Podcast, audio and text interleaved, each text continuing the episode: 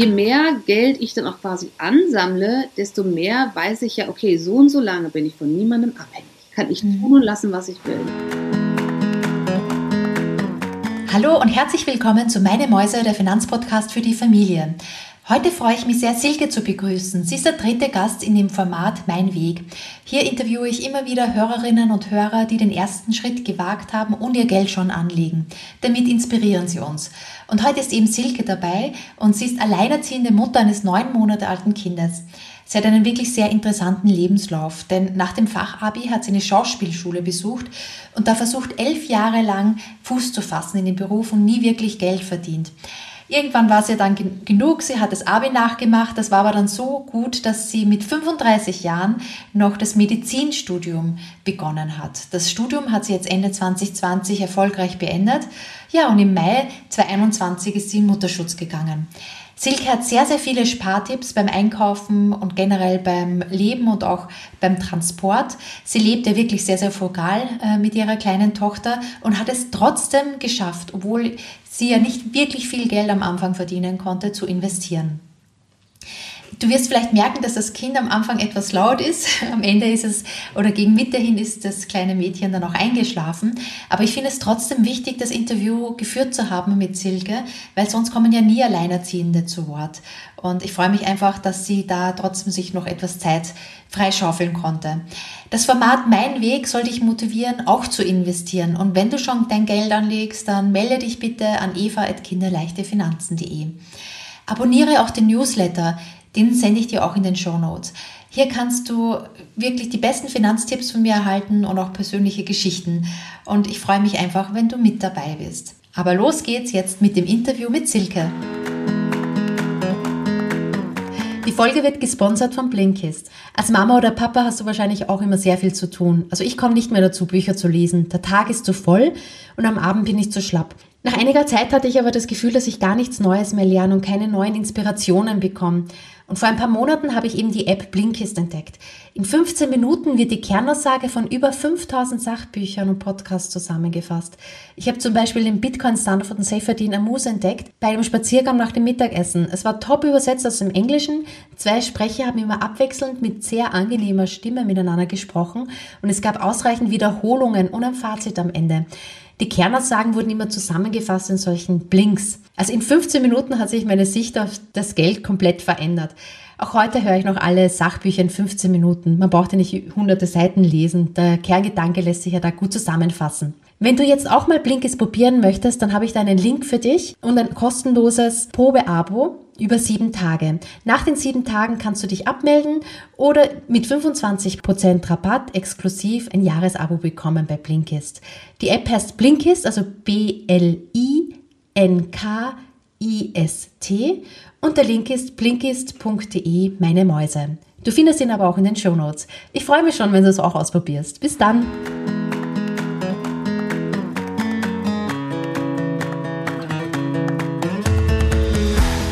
Silke, schön, dass du dabei bist bei meinem Mäuse-Podcast. Hallo Eva, schön, dass ich da sein darf. Sehr schön, ich freue mich.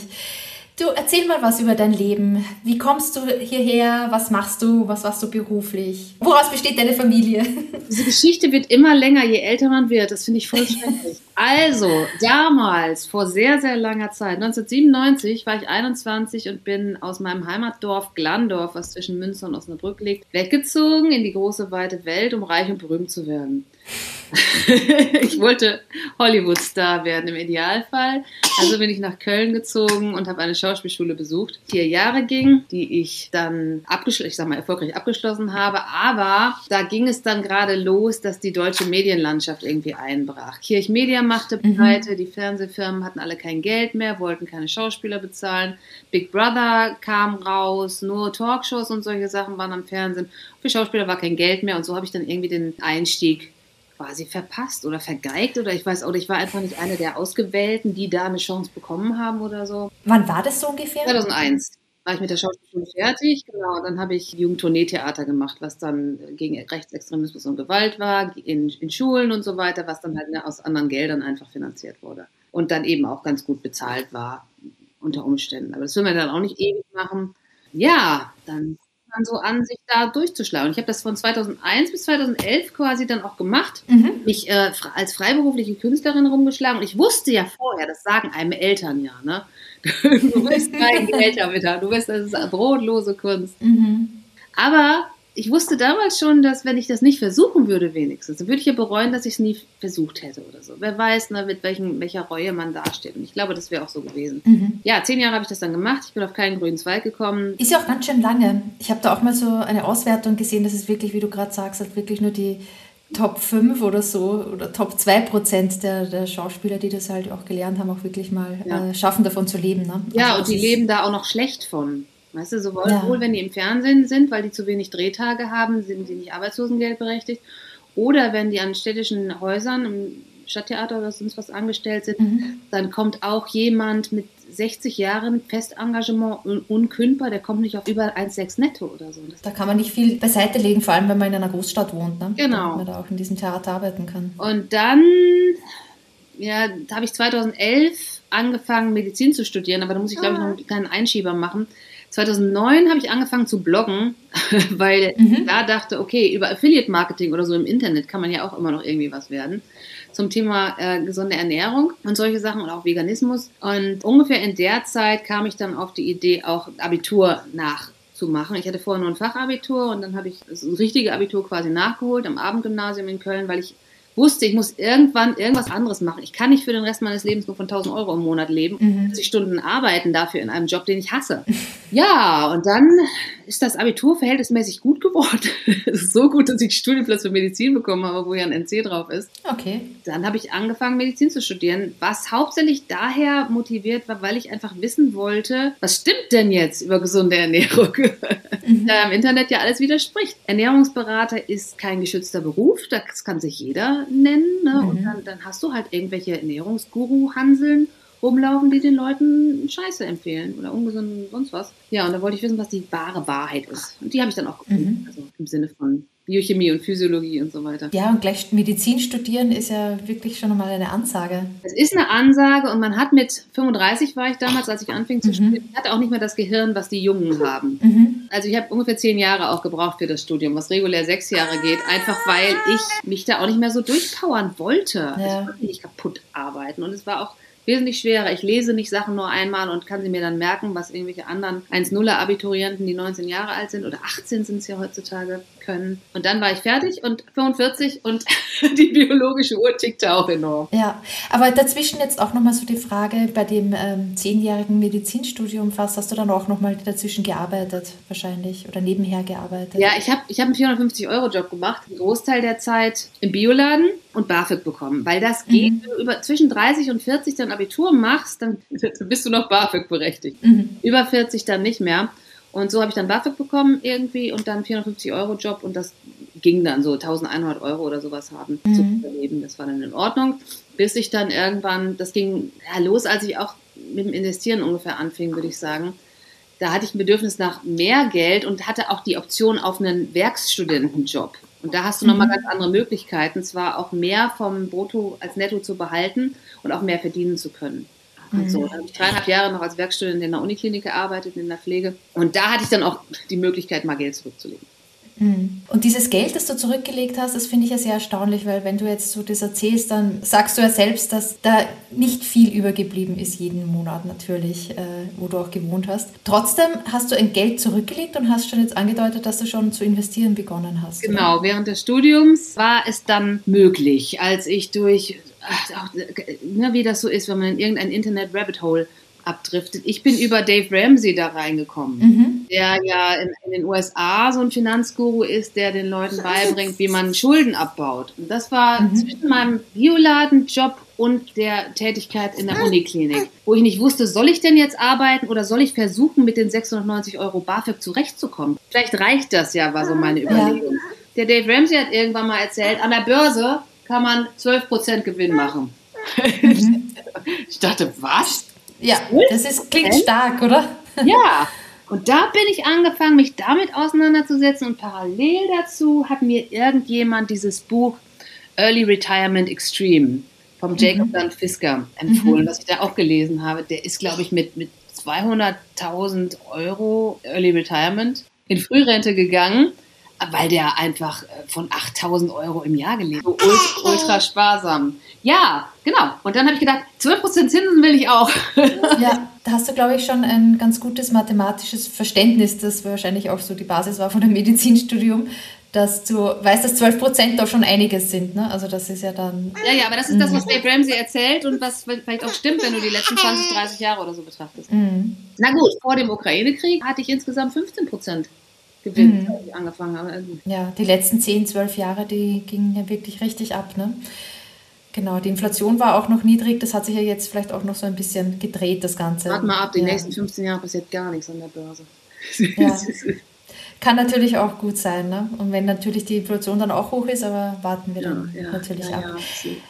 Aber lass uns mal beginnen, wie du angefangen hast. Also du hast gesagt, 12 Prozent an der Börse, das möchtest du auch versuchen. Wie bist du das da angegangen? Wie hast du angefangen zu investieren? Ich bin da über einen Financial Independence Retire Early Podcast, den mhm. vom, vom, Mad Scientist, den Brandon, auf J.L. Collins gestoßen. Der hat ein Buch geschrieben, mhm. das heißt Simple Path to Wealth. Das hat er eigentlich mhm. für seine Tochter geschrieben. Und ich hatte keinen Vater, der mir was über Finanzen beigebracht hat. Und der hat das eigentlich sehr, sehr gut erzählt. Und es ist ja ultra simpel, was der macht. Einfach nur in den amerikanischen Stockmarket investieren, alles abdecken, nur das kaufen, für immer halten. S&P 500, ne? Ich kenne genau, ich kenne seine Theorie auch. Ja, genau, ja. ja. Ich finde den super. Ich höre immer, wenn ich irgendwie Bestätigung brauche, dann höre ich mir Interviews mit ihm an. Einfach. Selbst wenn er es immer und immer und immer wieder erzählt. Ich, ja. äh, ich habe, glaube ich, angefangen ne, mit, mit Home Bias. Ich habe einen DAX-ETF gekauft oder so. Mhm. Dann sehr schnell gesehen, dass er sich beschissen entwickelt hat. ja. Genauso mit dem Eurostox 50 und bin dann über die diversen unterschiedlichen Finanzpodcasts auch darauf übergegangen, dass ich Großteil in äh, Emerging Markets und ein MSCI World habe. Ich kann mich aber auch nicht so ganz entscheiden, ob ich Dividendenstrategie mache mit. Mhm. Also was ich, was ich jetzt gerade mache, ist eigentlich total blöd. Also ist nicht das Klügste, aber das ist das, womit ich mich am wohlsten fühle, weil ich auch so gerne Dividenden kriege. Ich habe 16% Unternehmensanleihen, weil 130 minus mein Lebensjahr Alter ah sind 16 Prozent. Die zahlen jeden Monat Dividenden aus. Das ist so eine Art Renten-ETF. Von den restlichen Prozenten habe ich die Hälfte MSCI World 70 Prozent und 30 Prozent Emerging Markets. Und dann habe ich noch Hochdividenden-ETFs, mhm. die die andere Hälfte von dem Rest ausmachen. Die, die dann auch wieder Monate wechselweise Dividenden auszahlen und irgendwie so. Ist ja auch über die Jahre wahrscheinlich gewachsen. Ja, ja, ja. Du hast gesagt, du hast mit dem DAX-ETF angefangen, aber alles ohne Finanzberater, alles selbst gemacht. Ne? Ja. Nur mit Finanzpodcasts. Coole Sache. Was auch der Grund ist, wahrscheinlich, ich bin jetzt beim, ich glaube, du bist der dritte oder vierte Finanz, ne, doch der dritte Finanzpodcast, wo ich bin. Die ganzen Ernährungspodcasts, die wollten nie mit mir sprechen. Ich weiß nicht wieso. Ich habe auch ein Buch mittlerweile geschrieben über Ernährung. Mhm. das können wir sehr gerne verlinken. ja, was wahrscheinlich daran liegt, weil ich Finanzpodcasts auch wirklich höre. Ernährungspodcasts höre ich auch mhm. nicht, weil was sollen die mir noch erzählen? Da habe ich jetzt irgendwie auch 30 Jahre Erfahrung mit, inklusive des Medizinstudiums. So, da gibt es nichts Neues mehr. Mhm. Okay, also du hast jetzt angefangen mit so einem breit diversifizierten Portfolio 70-30, dann auch noch verstärkt Dividenden und genau, und Hochdividendenwerte und dergleichen. Ja. Kann, kannst du das sagen, wie viel du ähm, ja ungefähr prozentual so da investierst? Ist es jeden Monat oder hast du einmal angefangen? Ja, nee, ich habe ich hab einen Sparplan mhm. bei der Comdirect, der dann einfach automatisch aufgeführt wird. Es sei denn, es ändert sich irgendwie, es kommt, weil ich halt auch selbstständige Einnahmen habe, wenn mal mehr reinkommt oder so und ich absehbar das Geld halt auch über habe, dann kommt das zusätzlich rein, dann ändere ich auch die Sparquote, was ist. Und ich habe im Studium noch mit irgendeiner Summe angefangen, keine Ahnung, was war das, 120 Euro oder so jeden Monat und habe da dann mal ausgerechnet, was wäre, wenn ich die jedes Jahr um 20 Prozent steigere, bis ich 67 mhm. bin. so. Ja. Und da, wenn ich das so weitermache, dann wäre ich bei 500.000, sagt mir Zinsen berechnen. Mhm. Wo man schon mal was mit tun kann oder so. Man kann keine ja, machen. Fall. Aber das, ich weiß auch nicht, ob ich das für immer und ewig so durchziehen will, aber das war in Anbetracht dessen, dass ich halt vorher nicht wirklich was für die Rente gemacht habe in meinem Leben.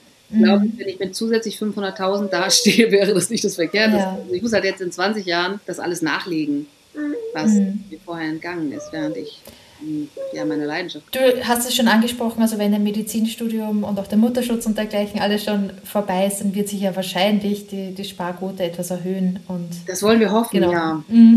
ja, genau. Das wäre auf jeden Fall der richtige Plan. Ja. Und denkst du jetzt so, wenn du jetzt so zurück, das war ja eine Leidenschaft, die du da nachverfolgen wolltest, die ja dann monetär wahrscheinlich nicht so lukrativ war, hast, hast du ja auch öfters erwähnt. Würdest du das jetzt nochmal so machen? Oder bereust du das, dass du nicht von Anfang an vielleicht gleich einen Zinseszinsinfekt mitgenommen hast? In Anbetracht dessen, dass ich keine Alternative kennen würde, was eine gute Sache wäre mit 21, da, es fällt mir kein Beruf ein, der mir mit 21 gefallen hätte. Mhm. Den ich ja. hätte machen wollen, ein Studium, was mich interessiert hätte, was ich mit, mit der Fachhochschulreife hätte machen können oder so. Vielleicht gäbe es da irgendwas, wo ich aber nie reingeschnuppert habe, also weil ich die Erfahrung nicht habe. Ich habe nie so ein, so ein Career-Testing oder sowas gemacht. Mhm mir wäre einfach nichts eingefallen. Und das mit Medizin ist ja auch bis heute so, dass ich nicht wirklich Arzt in der Klinik sein will. Ich will keine 60 Stunden arbeiten und Wochenenden und Nächte. Ja. Ärzte verdienen gutes Geld, aber der Berufsalltag ist auch nicht der Traum. Ja. Na? Also dann, ich, ich hänge auch da irgendwie so ein bisschen, bisschen zwischen. Ich habe Anfang des Studiums immer so rumgewitzelt ein bisschen, dass ich eigentlich nur studieren will und dann schreibe ich nur noch Bücher. Das, mhm. das hat sich tatsächlich ziemlich, ist ziemlich gut ausgekommen. Das war mit dem Studium fertig und zwei Monate später erschien mein erstes Buch dann auch. Mhm. Ja, davon kann man aber auch noch nicht leben, weil Autoren verdienen eben auch ja. nicht so wahnsinnig viel. Das ist, sei denn man ist J.K. Rowling. Oder eben, es wird Millionenbest. Mhm. Zweieinhalbtausend Exemplare und das ist schon gut für einen Erstautor. Ja, ja, na, auf jeden Fall. Also ich glaube, das schaffen auch nicht viele. Ja, das schaffen also, auch nicht viele. Und trotzdem, ich ja, kriege ja nur 12 Prozent oder sind wir wieder bei 12 Prozent ja, ich kriege mhm. nur einen Teil davon, weil der Verlag ja auch Geld verdient. Ja, ja, ja da gibt es ja ganz viele verschiedene Strategien, aber ich glaube, das ist eh schon ein guter Wert, den du da herausgeholt hast. Ich bin ja immer wieder erstaunt, dass du das alles so durchgezogen hast. Äh, zuerst dann so deine Leidenschaft verfolgt und dann sagst, okay, mit 35 mache ich nochmal so ein Medizinstudium. Ich, du legst auch noch was daneben zur Seite und äh, investierst da auch. Hast du da irgendwelche Tipps oder hast du, führst du ein Haushaltsbuch, damit das auch ja, wirklich ja. langfristig Haushaltsbuch. Ja. Ich liebe mein Haushaltsbuch. Ja. Da bin ich eigentlich auch immer noch auf Dave Ramseys. Das ist eigentlich eine App, kriegst du nur im deutschen App Store nicht. Aha. Das ist eine, eine Website Every Dollar, wo ich dann jeden Aha. Dollar quasi als Euro rechne. Und dann kann man dann seine, seine Sachen eintragen, wie viel man für was ausgeben will und so Sachen. Und die, der Clou dabei ist, dass du jeden Dollar oder dann jeden Euro halt verplanst vorher. Mhm. Du stellst genau auf, wie viel du für was ausgeben willst und dann verdammt nochmal hältst du dich daran.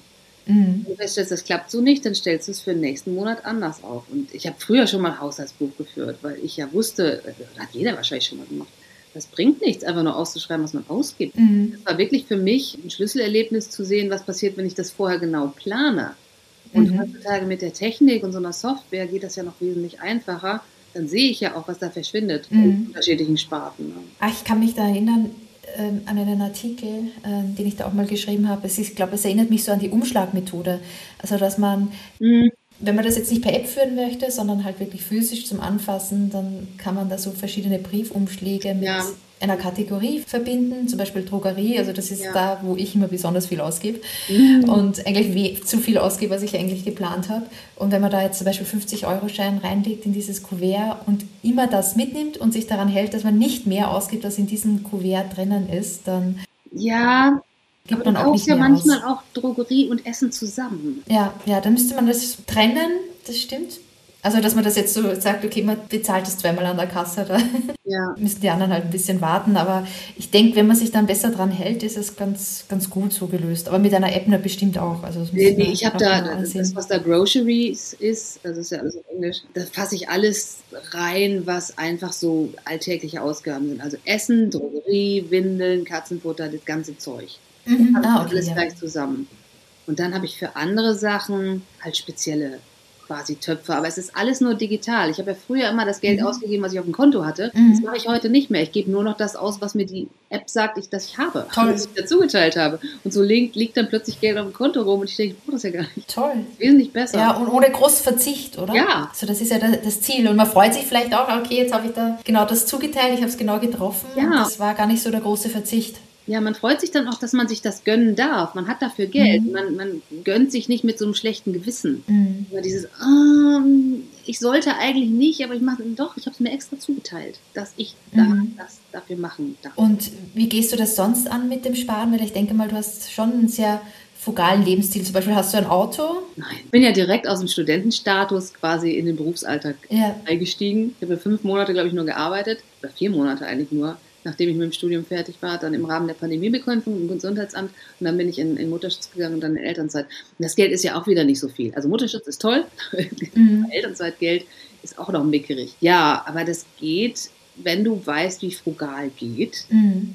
was dir ja auch online überall beigebracht wird, dann, dann kannst du das. Also ich habe eine, eine Einzimmerwohnung, in der ich jetzt seit Mhm. Studienbeginn lebe, auch äh, mit dem Kind. Und ich denke, wenn ich hier ausziehe, dann werden meine Vermieter die Kosten verdoppeln für diese Wohnung, die sie gerade nehmen, Mhm. in Köln lebe, was ja auch eine verhältnismäßig teure Stadt ist. Ich habe kein Auto, ich habe einen Studentenausweis immer noch, weil ich jetzt auch noch promoviere und dann damit eingestellt Mhm. bin. Damit nutze ich die ganzen öffentlichen Verkehrsmittel. Dann kostenlos. Und ich habe tatsächlich auf meinem YouTube-Kanal Ende letzten Jahres, also das ist jetzt 2021, unter 100 Euro für Essen ausgegeben. Ich habe so ein Experiment gemacht, so eine, so eine Challenge quasi, Krass. weil ich ein Frugalismus-Buch gelesen hatte, wo der Autor behauptete, 200 Euro für Essen. Sagt der, Ja. der Oliver Nölting ja auch. Er gibt auch nur 100 Euro Mhm. aus. Aber dieser Autor von diesem Buch, das hieß dann auch Frugalismus, Maximilian Alexander Koch, glaube ich, heißt er, der hat quasi direkt alle Nahrungsmittel aufgeschrieben, die er dann so kauft. Und er ist vegetarisch. Und ich vegan, also habe ich einfach mal alles, was er vegetarisch ist, ausgetauscht gegen das, was ich Mhm. vegan essen würde. Und dann wusste ich plötzlich, was ich einkaufen muss. Und da, das geht.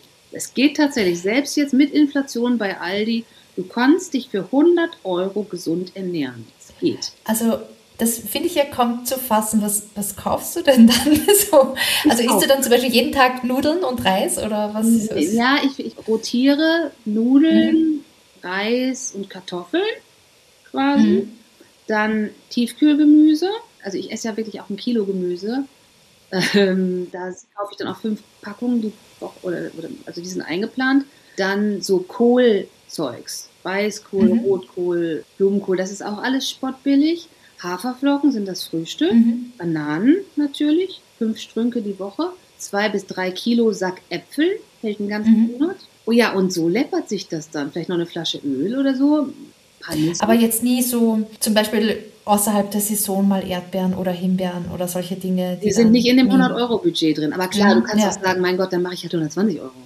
Ja, ja. Oder, Mhm. ne? Aber wenn du Ja. ungefähr erstmal weißt, das wären die Basics. Wenn es mir jetzt wirklich schlecht gehen würde, wenn ich einen Job verlieren würde, wenn ich, äh, keine Ahnung, einfach mal nicht so viel habe oder wenn ich auch sparen will für was Besonderes oder so, dann kann man das. Aber man fühlt sich natürlich auch hier deprived. Ne? Dann nach Mhm. das, wie lange habe ich das gemacht? November, Dezember und dann die ersten drei Monate im Januar und das dann auch auf dem, auf dem Kanal dokumentiert. Und danach habe ich auch Impulskäufe getätigt. Ne? So, das ist ja das Mhm. Nächste, was dann passiert. Wenn du dir gewisse Sachen dann nicht erlaubst, zumindest ein bisschen, Ja. dann kompensierst du das irgendwie danach. Und das war dann auch, Ja, also mein Budget ist jetzt auch ein bisschen gelockert. Ich wollte gucken, Mhm. was denn geht. Ja. Dann ist man ja, Ja. nochmal zusätzlich motiviert, wenn man es unbedingt wissen will. Und hast du dann auch irgendwie besondere Discount, also Rabatte geachtet, dass du da immer vorher alles angeguckt hast oder hast du einfach einen ganz strikten Plan gehabt mit so eher günstigen, aber gesunden Lebensmitteln? Ja, ich habe mir schon da auch zum ersten Mal genau angeguckt, was was kostet. Mhm. Vorher bin ich Okay. so einkaufen gegangen wie, okay, ich habe einen Single-Haushalt, dann brauche ich zwei Äpfel, dann kaufe ich nur Mhm. zwei Äpfel ne, und ich nicht eben ganzen Sack. Mhm. Äh, vor allem auch dann wieder unter dem, sagen wir, Plastiksparen-Aspekt oder so. Das muss ich jetzt zu viel in Großpackungen kaufen, dass ich dann einfach das gekauft habe, was ich jetzt heute und morgen brauche und nicht für den ganzen Monat gedacht habe. Aber wenn du erstmal weißt, wie teuer was ist, dann siehst du auch plötzlich, dass es im Angebot ist. Mhm. Kaufe ich dann zum Beispiel regulär Sojamilch von Alpro für 1,99 und irgendwann gehe ich so durch den Rewe und sehe, die haben eine Aktion, Sojamilch nur für 1,29. Ich denke, 70 Mhm. Cent gespart. Ich habe für die nächsten drei Monate Sojamilch im Fokus gekauft. Okay. Ja, gut. Das ja. lohnt sich ja dann mal richtig. Und man geht vielleicht dann auch seltener einkaufen und ist dann auch weniger verleitet, so kleine Dinge mitzunehmen, die man beim Einkaufen immer mitnimmt. Also ein großer Spartipp beim Einkaufen ist ja selten einkaufen gehen, also nicht jeden Tag. Mindestens einmal täglich einkaufen. Also, okay, gut. Ja gut, du wohnst auch in der Großstadt dann. Ja, ich habe kein Mhm. Auto, ich habe kein Fahrrad und so weiter. Alles, was ich, ich kann es tragen und ich kaufe halt einfach auch viel Gemüse und Obst. Und das ist auch schön. Mhm. Ja, ich gehe nach Liste vor und ich kaufe wenig extra Schnickschnack. Das passiert natürlich mhm. auch mal, klar, aber ich würde nicht sagen, dass das die Regel ist oder dass ich da Probleme mit habe, mich zu disziplinieren. Ich glaube, nach einem Medizinstudium kann man auch nicht mehr Probleme haben, sich zu disziplinieren. Muss das dann ja. auch können. Also du achtest sehr auf das, was du ausgibst und investierst äh, das, was halt jeden Monat dann ähm, ja auch überbleibt oder beziehungsweise schon Anfang des Monats, dass das halt auch gleich weg ja, klar, ist vom Konto. Natürlich. Genau, ja. First auf jeden Fall. Aber das hört sich ja auch so in ganz großen, grob und ganzen an, als hättest du ein bestimmtes großes Ziel, das du verfolgen würdest, weil sonst würdest du, glaube ich, nicht so lange dabei bleiben und am Ball bleiben, oder? Ja, wobei ich wahrscheinlich auch meines Grund, meines Alters sagen muss, finanzielle Unabhängigkeit, das kriege ich nie mehr hin. Mhm. Ne? So, das fände ich super, aber finanzielle Unabhängigkeit ist ja auch ein Spektrum. Es ist ja kein ja. Schwarz und Weiß. Ich merke jetzt sehr oft auch, was mir das Geld im Rücken ein Gefühl an Sicherheit gibt, was ich nicht erahnt habe, nicht mal ansatzweise früher. So oft war ich der Sklave von Leuten, weil ich Geld von denen brauchte. Sei es meine Eltern, die ich dann anbetteln musste, bitte so. Ja. Oder aber auch, ähm, wenn du als Schauspieler bist du der Bittsteller, der die Rolle braucht, weil er muss ja nächsten Monat seine Miete irgendwo von bezahlen. Ich wusste mhm. total oft als Schauspielerin am 24., und 25. nichts, wovon ich am nächsten ersten die Miete zahlen soll. Das ist so ein schreckliches Gefühl. Je mehr Geld ich dann auch quasi ansammle, desto mehr weiß ich ja, okay, so und so lange bin ich von niemandem abhängig. Kann ich mhm. tun und lassen, was ich will. Wenn ich jetzt sage, okay, ich habe 18.000 Euro oder so habe ich mir erspart, die da in unterschiedlichen ähm, Sachen rumsitzen. Wenn ich jetzt ein Jahr lang nicht arbeite, wäre das kein Problem. Also nicht wirklich. Klar will ich es nicht ausgeben. Mhm. noch ein größerer Schreck, da, daran gehen zu müssen, als zum Arbeitsamt gehen zu müssen oder so. Aber zum Arbeitsamt kann ich jetzt sowieso nicht gehen, weil ich habe zu viel Geld. Ich darf nur 300.000 mhm. Euro haben, um Arbeitslosengeld zu kriegen oder Hartz IV zu kriegen. Ja, aber dann wären wir ja auch wieder abhängig. Genau, genau. Und das ja. ist halt, das ist so großartig, diese, diese Freiheit zu haben zumindest mhm. ein Jahr niemandem den Arsch lecken zu müssen, mhm. sondern tun und lassen können, was ich will. Gleichzeitig bin ich ja, wie gesagt, ich kriege ja so gerne Dividenden. Und ich habe mhm. dadurch, dass ich auch schon mich so lange mit dem ganzen Internetkrams auseinandersetze, ähm, ich bin, glaube ich, mittlerweile inklusive Kindergeld bei 700 Euro passivem Einkommen.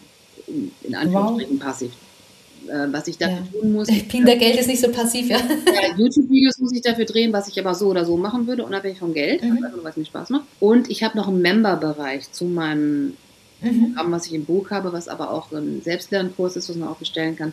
Also schlussendlich komme ich da gerade auf 700 Euro.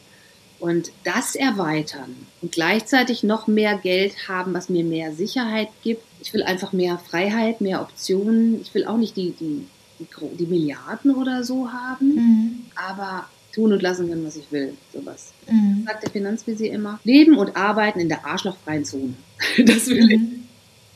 Wenn ja. jemand ein Arschloch ist, gemein zu mir ist, wenn, wenn ich mich gegen den abgrenzen muss, weil es gibt zu viele, besonders in der Chirurgie, da habe ich ganz schlechte Erfahrungen gemacht, da einfach zu sagen, nein, so behandelst du mich nicht, ich bin weg. Ja, ich glaube, das ist dann auch wirklich einkommensunabhängig. Es gibt ja auch wirklich viele, die sehr, sehr viel Geld verdienen und dann trotzdem diese Abhängigkeit spüren, weil es dann halt vielleicht auch noch einen großen Kredit bedienen müssen ja. und das Leasing aufs Auto läuft noch. Ja, du bist ja dann Sklave der Bank und deines Arbeitgebers und auch vielen Ärzten geht es so. Mhm. Ja, da will ich eigentlich dran vorbei. Mhm. Das ist schön. Können, glaube ich, auch nicht viele so sagen. Dann hast du das Spektrum eigentlich für dich entdeckt. Und natürlich dann als Altersvorsorge, ja, es muss, auch nochmal sagst. Es muss, mhm. muss noch irgendwie klappen, weil ich habe leider aufgrund dieser, dieser Erfahrung mit der Schauspielerei, habe ich irgendwie so ein, so ein Erfolglosigkeits-Mindset auch, mhm. den ich immer noch mit mir rumschleppe, dass wenn ich denke, okay, ich versuche jetzt das und das, das klappt sowieso nicht. Es geht sowieso alles nach hinten. Mhm. Ich weiß noch nicht, wie ich den ablegen kann. Also jetzt nur aus meiner Erfahrung ist es aufgrund der, also dieser schauspielerischen Ausbildung und der, der schwierigen Arbeitsplatzsituation oder ist es vielleicht auch noch schon davor entstanden? Manchmal kommt ja das ja, schon ein bisschen das, früher. Ja, das kommt, das ist, das kommt schon, da hast du, hast du gut aufgepasst, Eva. Das kam natürlich vorher, denn auch der Wunsch, Schauspieler zu werden, kommt ja irgendwo her. Mhm. So, ne? Ich denke, wenn ich genug gesehen worden wäre von meinen Eltern, wenn ich von meinen Eltern die mhm. Aufmerksamkeit oder den Erfolg durch meine Eltern wiedergespiegelt bekommen hätte, dann hätte ich den nicht außen gesucht, nicht in der Außenwelt, mhm. nicht in den Medien, äh, nicht durch andere Leute oder so. Dann wäre ich vielleicht tatsächlich auf die Idee gekommen, mir einfach nur eine Tätigkeit zu suchen, die mir Spaß macht, anstatt da mhm. auch Bestätigung für mich zu suchen. Ne? Das hat alles nicht geklappt. Also es hat bei meinen Eltern nicht geklappt und es hat dann auch da nicht geklappt. Ja. So, und das hängt mir halt noch nach. Obwohl ich mich schon seit auch seit 25 oder Jahren oder länger mit irgendwie positivem Denken und Affirmation und so ein Scheiß auseinandersetze. Mhm. Das kommt mit korrigierenden Erfahrungen. Und du kannst es ja auch vielleicht anders machen bei deinem Kind. Wie sorgst du denn davor? Wie sorge ich? Also ja, das wäre natürlich mein, mein, Kind, wenn die 18 ist, dann ist sie sofort finanziell unabhängig. Ach cool. Ich habe das tatsächlich mal durchgerechnet, ja. wie viel passives Einkommen sie denn nur hätte, wenn wir die 4%-Regel zugrunde legen würden. Mhm. Also, dadurch, dass einem in Deutschland ja Gott sei Dank der Staat äh, schon mal Kindergeld gibt und dass Babys auch nicht sonderlich teuer sind, finde ich, kann man schon die Hälfte seines Kindergeldes mindestens. Mhm. Das ist ordentlich, finde ich. Also, das mhm. ist schon ein großer ja, das Haben oder nicht haben. Ja, ja, genau. Wahnsinn. Das ist schon viel. Da habe ich mir dann direkt gedacht, okay, die Hälfte davon, die stecken wir dann doch einfach mal in einen Welt-ETF mhm. direkt und machen das dann 18 Jahre oder noch länger, keine Ahnung. Also das hängt mhm. Und dann gucken wir mal, was sie damit machen will. Hoffentlich bringe ich ihr genug Finanzbildung bei, bis dahin, dass sie dann halt nichts Dummes damit macht. Mhm. Also auf ihren Namen hast du alles aufgesetzt? Nein. Ah, okay. Trotz, ich kenne das natürlich auch mit dem, ja. Steuer, dem, dem Sparerfreibetrag mhm. und so weiter.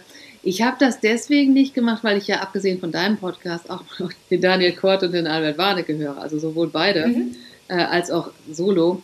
Und der Albert Warnecke hat irgendwann mal erzählt, es sei eine total dumme Idee, das Kind einen eigenen Sparplan, also ein eigenes Depot mhm. dem Kind zu geben, weil da hat auch schon mal ein, ein 18-Jähriger 60.000 Euro, die die Eltern für ihn gespart haben, für Fridays for Future gespendet. Oh, so ja. nett das ist, so ungern möchte man, dass das ganze Geld weg ist für sowas. Ja, ja. ich möchte halt dann, ich möchte dann entscheiden. Ja, nee, je nachdem, wie sich das Kind halt entscheidet und man selbst, sich selbst dafür, selbst dazu steht, das Kind kann halt dann machen mit dem Depot, was es möchte, wenn das Depot auf seinen Namen läuft. Ja, genau. Also Genau, wir haben uns halt dann jetzt entschlossen, dass die Kinder ja ein eigenes Depot haben, aber Mutig. natürlich sind wir dann auch gespannt, wenn sie, ja. wenn sie halt 16, 17, 18 sind, wie sich das Ganze entwickelt. Aber das muss ja dann wirklich jeder selber entscheiden. Ist vielleicht auch eine Frage, wie viel man da reintut oder welche Sparziele mhm. man hat. Ich glaube, das war bei euch, da sind auch manche Leute, die dann sagen, 20.000 Euro, das reicht schon mal erstmal, wenn es mhm. 18 ist, dann kannst du es auf den Kopf hauen oder nicht oder was auch immer machen will.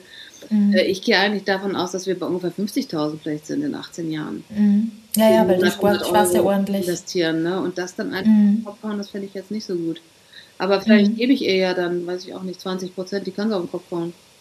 Mhm. Weiß man ja, ja, ja, nicht, wie dann die Situation ist. Oder vielleicht will sie dann auch gar nicht studieren gehen, sondern macht eine Lehre und braucht diese Summen auch gar nicht. Oder mhm. aber man rechnet sich dann aus, wie viel wäre denn das? Ja, 400 Euro wären dann quasi die 4% davon. Und wenn wir davon ausgehen, dass es weiter wächst, danach mhm. kann man sich vielleicht dann den Nebenjob sparen. Oder mhm. schauen wir mal. Nee, ist schön. Aber da legst du ja ordentlich viel beiseite. ja, schön. ja.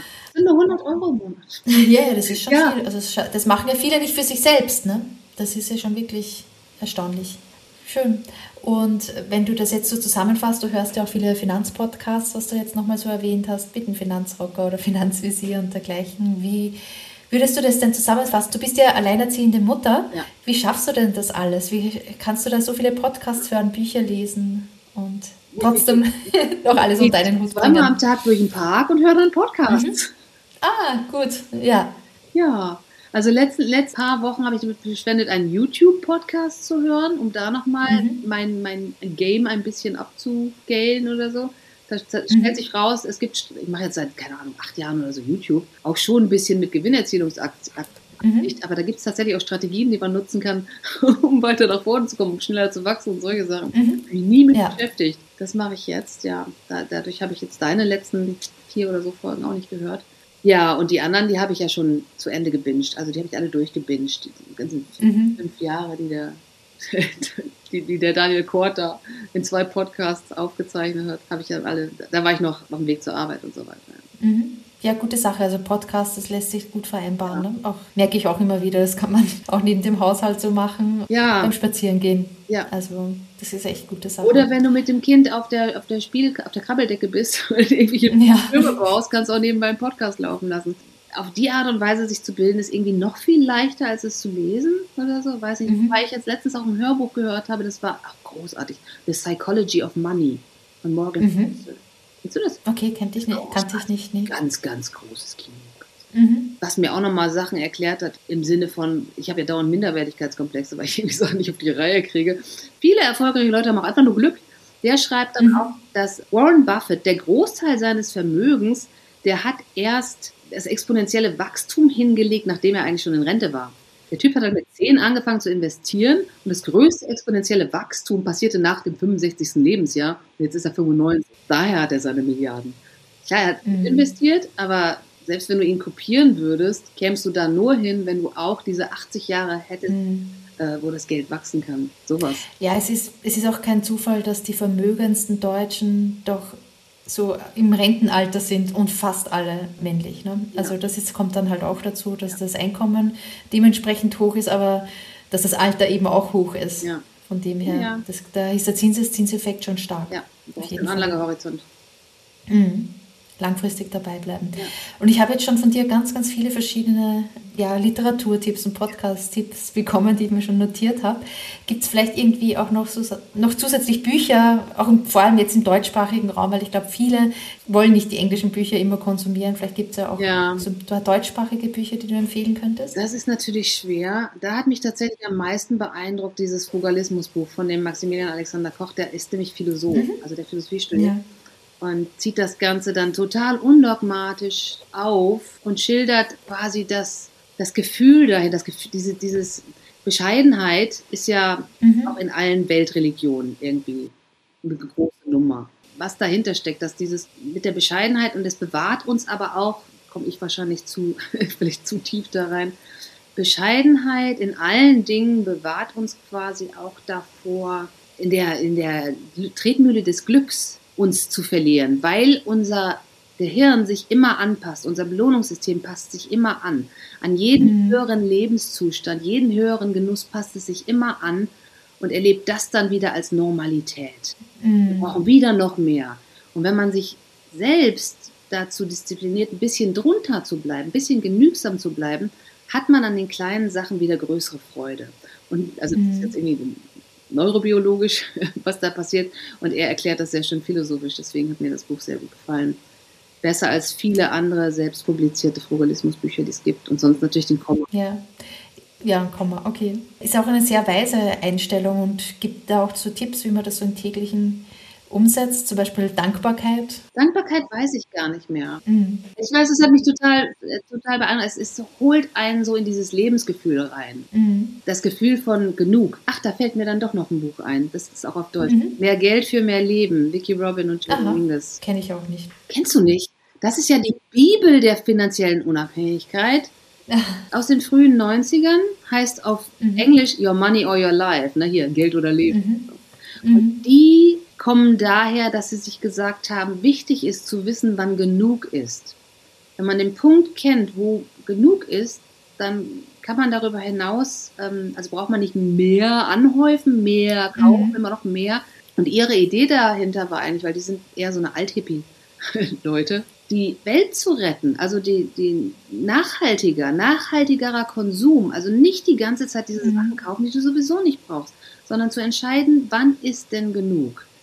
Und dann kommst du auf eine völlig andere Summe, die dir ausreicht und dann bist du auch viel schneller finanziell unabhängig. Mhm. So, und ähm, damals, es ist eine Neuauflage von dem Buch erschienen vor zwei oder drei Jahren oder so, verglichen mit dem von 1992, weil da war es noch so, dass du einfach in Anleihen investieren konntest und dann hast du 7% Zinsen mhm. bekommen und es war safe und so. Und sie ist jetzt auch dazu übergegangen, einfach nur Welt-ETF-Portfolio und dann ist gut. Mhm. Ja, das ist ja immer der, der große Tipp, glaube ich, auch für, für alle, die möglichst wenig damit auch zu tun haben wollen, ein ganz breit diversifiziertes Weltportfolio ganz lang liegen lassen hin und wieder vielleicht mal rebalancen, wenn man 70, 30 hat, wie zum Beispiel bei dir, dass man mal guckt, drauf guckt, wie hat sich entwickelt. Wobei ich auch nicht unbedingt, so, ich habe das mit dem Rebalancen noch nicht so 100% verstanden. Okay. Macht das zwar auch, weil alle sagen, muss man machen, aber auch, auch mm. aus dieser Überlegung von dem J.L. Collins heraus, ja mein Gott, es wächst doch. Es wächst mm. so die ganze Zeit. Also ist denn meine Strategie jetzt wirklich die wichtigste Strategie? Oder so, Hauptsache es wächst, Hauptsache ich kann 4% entnehmen, also ich darf jetzt nicht mehr als 50% Anleihen haben oder so, dann mhm. die 4%-Regel nicht mehr. Das ist wichtig. Alles andere, solange das wächst, ist das alles gut. Mhm. wollte mhm. da jetzt auch kein DAX-ETF empfehlen, sondern einfach, einfach schon was breit gestreutes. Ja, genau. Alle Länder, alle Regionen und möglichst lange. Ja.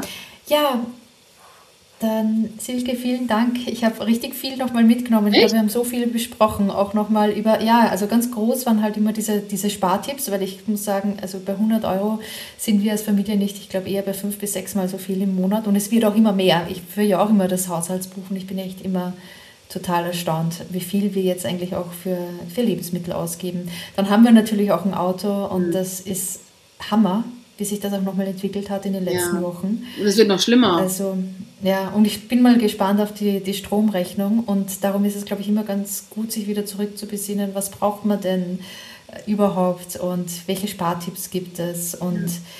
wie kann man halt trotzdem noch den, äh, das Ziel nicht außer Augen verlieren, dass man die Altersvorsorge auch ja. noch erreichen möchte und halt jeden Monat was zur Seite liegen kann dafür. Am besten halt in den ETF-Sparplan, weil am Konto bei 7% Inflation, da wird es auch weniger. Aber ich glaube, da waren schon wirklich richtig gute Tipps dabei von dir und ich verlinke die Sachen auch nochmal sehr gerne in den Show Notes. Ja. Und ich hoffe, deine, deine Tochter ist wahrscheinlich schon eingeschlafen. Ist ja, an der Brust. ja, doch so 30 ja. anzulegen, stimmt hier. Ja, das, das haben meine Kinder auch immer sehr gerne gemacht, genau. Da bin ich ja, ja froh, schön, dann, trotzdem, also ich entschuldige mich bei allen Zuhörern vor allem dafür, das nee, das, das, da müssen es durch. Ich glaube, das sind eh alle Eltern, da müssen wir durch. Und ja, war auf jeden Fall voll schön und ich hoffe, du genießt noch ein paar Minuten, vielleicht dauert es noch so lange, bis deine Kleine wieder aufwacht. Ich kann ja nicht aufstehen, jetzt sitze jetzt hier. ja, das ist immer das Schwierige, stimmt. Und ja, ich freue mich einfach, wenn ich mir die Bücher auch nochmal durchlese, die wirklich Standardwerke zu sein scheinen. Silke, vielen Dank. Ich bin so, ich bin immer in der amerikanischen FI-Community mm. immer noch unterwegs. Ich weiß gar nicht wieso, weil ich das ja sowieso nicht erreichen werde. Aber ich, diese Philosophie gefällt mir so und die sind so freigebig. Bei denen merkst du immer, die ja. wollen kein Geld damit verdienen, mit dem, wenn die ihr Wissen teilen. Sie machen das, weil sie Spaß daran haben. Und bei allen anderen musst du immer direkt denken, die verkaufen, die wollen mir nur irgendwas verkaufen. Mm. Oder so. Und die haben einfach die besten, die haben die besten Finanztipps fein. Mhm. Daher. Hört sich gut an. ich komme dir ganz Ja, schön. gut, Eva, hat mich sehr Vielen Dank, schönen Tag noch. Ich ja, ich auch. Danke. Vielen Dank. Tschüss. Bis dann. Hat dir die Folge auch so gut gefallen? Dann freue ich mich total über eine Bewertung von dir auf iTunes oder auf Spotify. Bei iTunes kannst du auch gern noch einen Kommentar hinterlassen. Erzähle auch gern einem Freund oder einer Freundin von dem Podcast. Das unterstützt meine Arbeit und hilft dem Podcast noch besser auffindbar zu machen. Bis bald!